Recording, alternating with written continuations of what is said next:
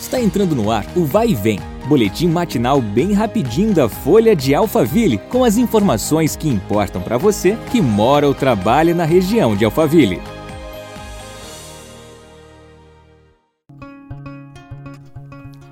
Olá, tudo bem? Seja bem-vindo a mais uma edição do nosso podcast. Eu sou a Beatriz Bononi e agradeço sua companhia. Recentemente, a Prefeitura de Santana de Parnaíba fechou dois dos três hospitais de campanha para o combate à Covid-19 na cidade.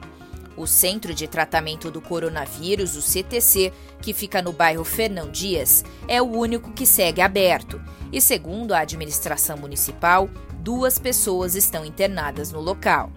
Ainda de acordo com a gestão, o CTC conta com 36 leitos de UTI totalmente equipados e, se houver necessidade, os outros hospitais poderão ser reativados. Até o dia 15, dados mais recentes publicados pela Prefeitura, Santana de Parnaíba tinha 3.480 casos confirmados do novo coronavírus e 104 óbitos em decorrência da doença. Nesta terça-feira, dia 20, às 21 horas, acontecerá o Stand-Up Comedy Show no Gourmet Express, que fica na Alameda Rio Negro, número 229. O evento será em prol do movimento Amigos Pro Cezinha, que visa angariar fundos para o tratamento médico de César, morador da região que sofreu um grave acidente de carro em setembro. O show será comandado pelos comediantes Diego Serafim, Oswaldo Barros e Rodrigo Staejac. Segundo o estabelecimento, não será estipulado nenhum valor de entrada, mas todo o valor será revertido para o movimento.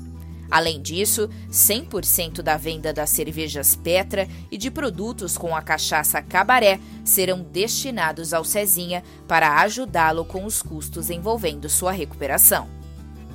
Para aqueles que não conseguirem comparecer ao evento e quiserem doar pelo movimento, é só acessar o Instagram do César. É o arroba César Coura. Amanhã nos encontramos novamente para mais notícias. Até lá! Vai e vem, o boletim da Folha de Alphaville. Compartilhe!